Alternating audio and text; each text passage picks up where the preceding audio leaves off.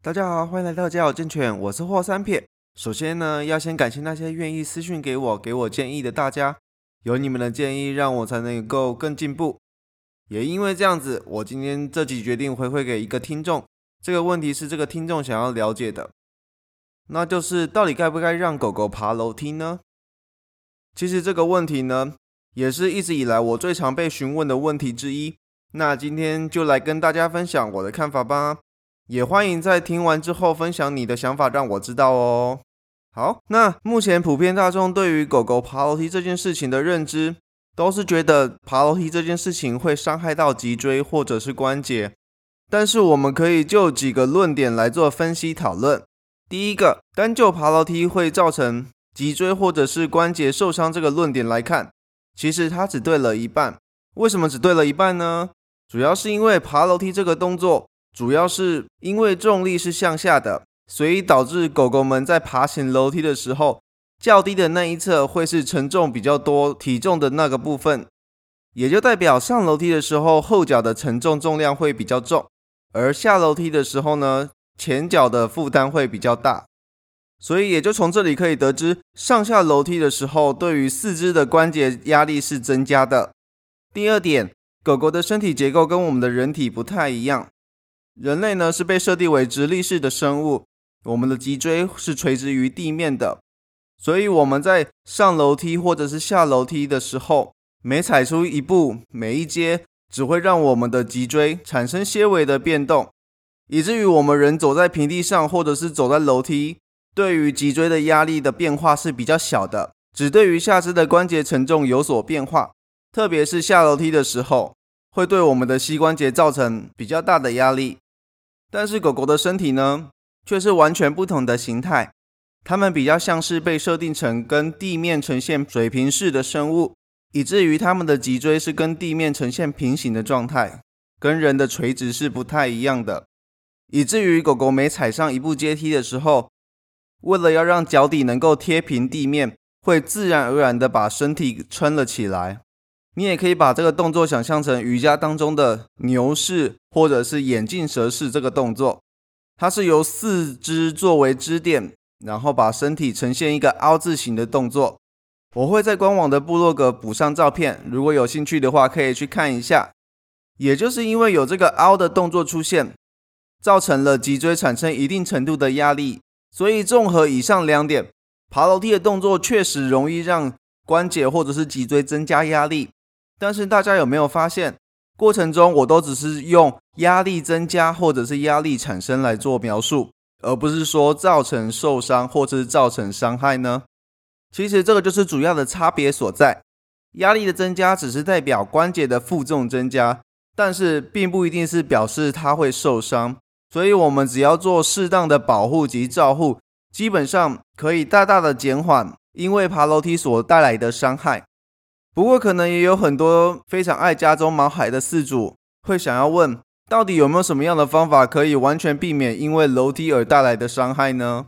在这里，我必须要很坦白的说，没有办法，因为即使是人也一样，随着年纪变大，软骨的磨损、身体的新陈代谢率下降，都会间接的导致关节的磨损越来越严重。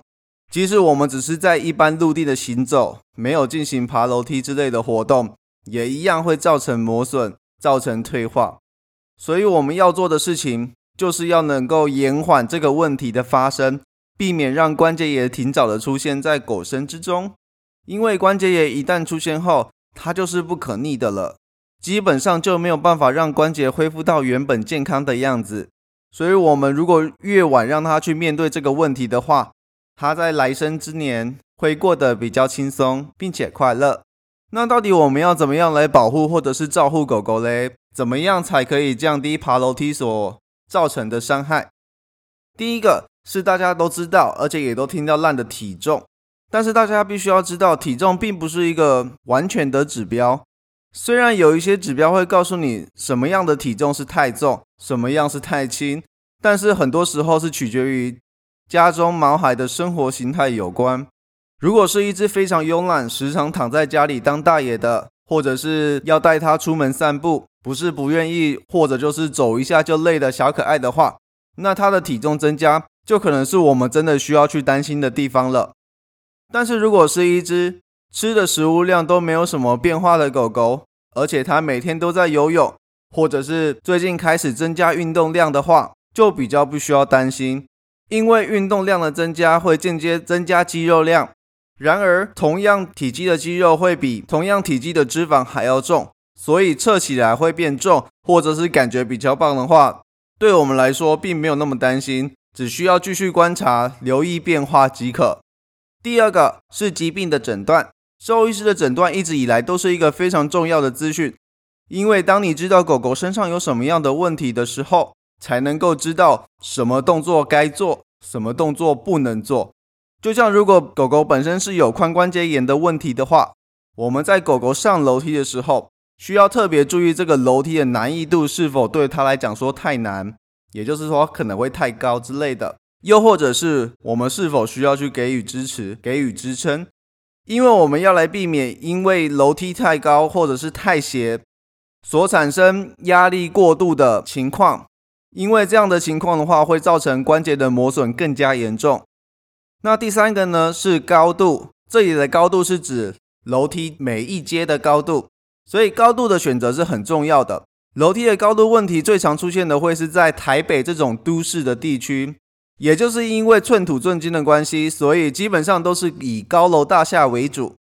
又为了最大化住户的平数，很容易变成楼梯的空间变压缩，导致楼梯的每一阶都会比平常的阶梯还要高。这样的提高可能对人来说只是变得比较累了一点点，但是对狗狗来说，它会造成脊椎很大的问题。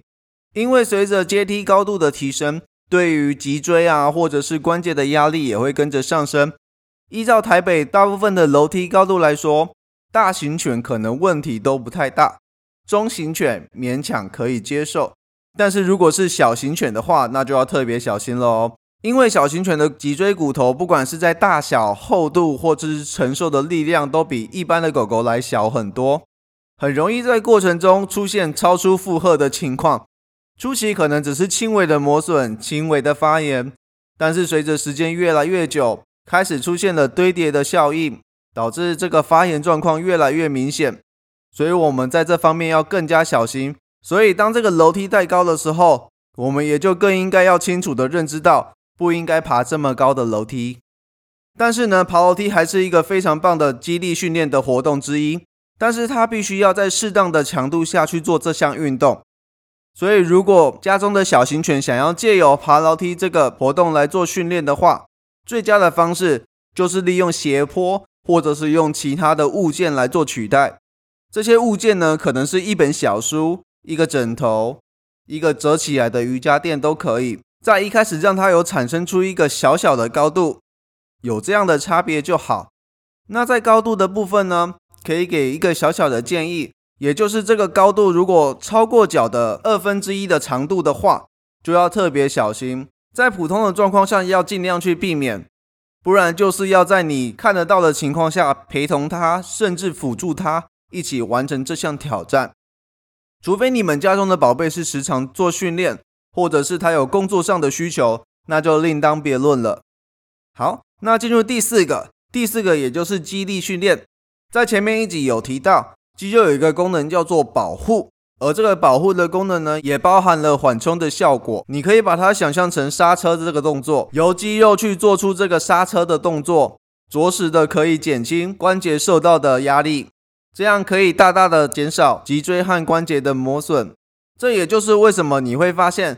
有很多经常在做适当强度运动的老人，往往都可以比相同年纪的人活动起来的更加轻盈自在，而且更不容易有疼痛的问题。所以，经常的运动是可以使肌肉力量提高，进而也可以提高对关节的保护。以狗狗的运动来说，最直接也是最不需要担心的运动，就是去找一个斜坡。可以在斜坡的部分做上下跑动、走动的训练，因为在这个过程中，只是稍微需要注意坡度的高度，以及随时掌控毛孩的健康状况就好。而且这个运动对于脊椎也是一个非常安全的活动，并不会对脊椎有产生过多的压迫。但是如果没有斜坡可以使用的话，也可以选择找一些比较矮的阶梯，差不多是腿长的四分之一，作为初期训练的高度。注意哦，不宜照镜，不然有可能会造成更多的伤害。第五个，速度怎么样引导，其实也是一个非常大的学问。要知道，其实跑跳对于关节的压力不亚于爬楼梯，所以如果你们家的狗狗在楼梯上是用跑、用跳的，不完全是一件好事。可能是因为它还健康，它还年轻，能够这样做。但是我们应该让它训练在一个比较正常的走路速度去爬楼梯，为他以后的身体健康铺路。台湾呢，现在其实很多相关的行为医师或者是行为训练师都可以帮忙补足这块的资讯。因为我本身不是这个领域的专业人员，所以欢迎大家去寻求他们的协助，说不定也可以帮你解决其他你平常困扰已久的问题哦。那如果未来在接触行为相关的课程时，有发生什么有趣或者是可爱的故事，也欢迎跟我分享。那最后就是跟保健相关的了，保健食品呢？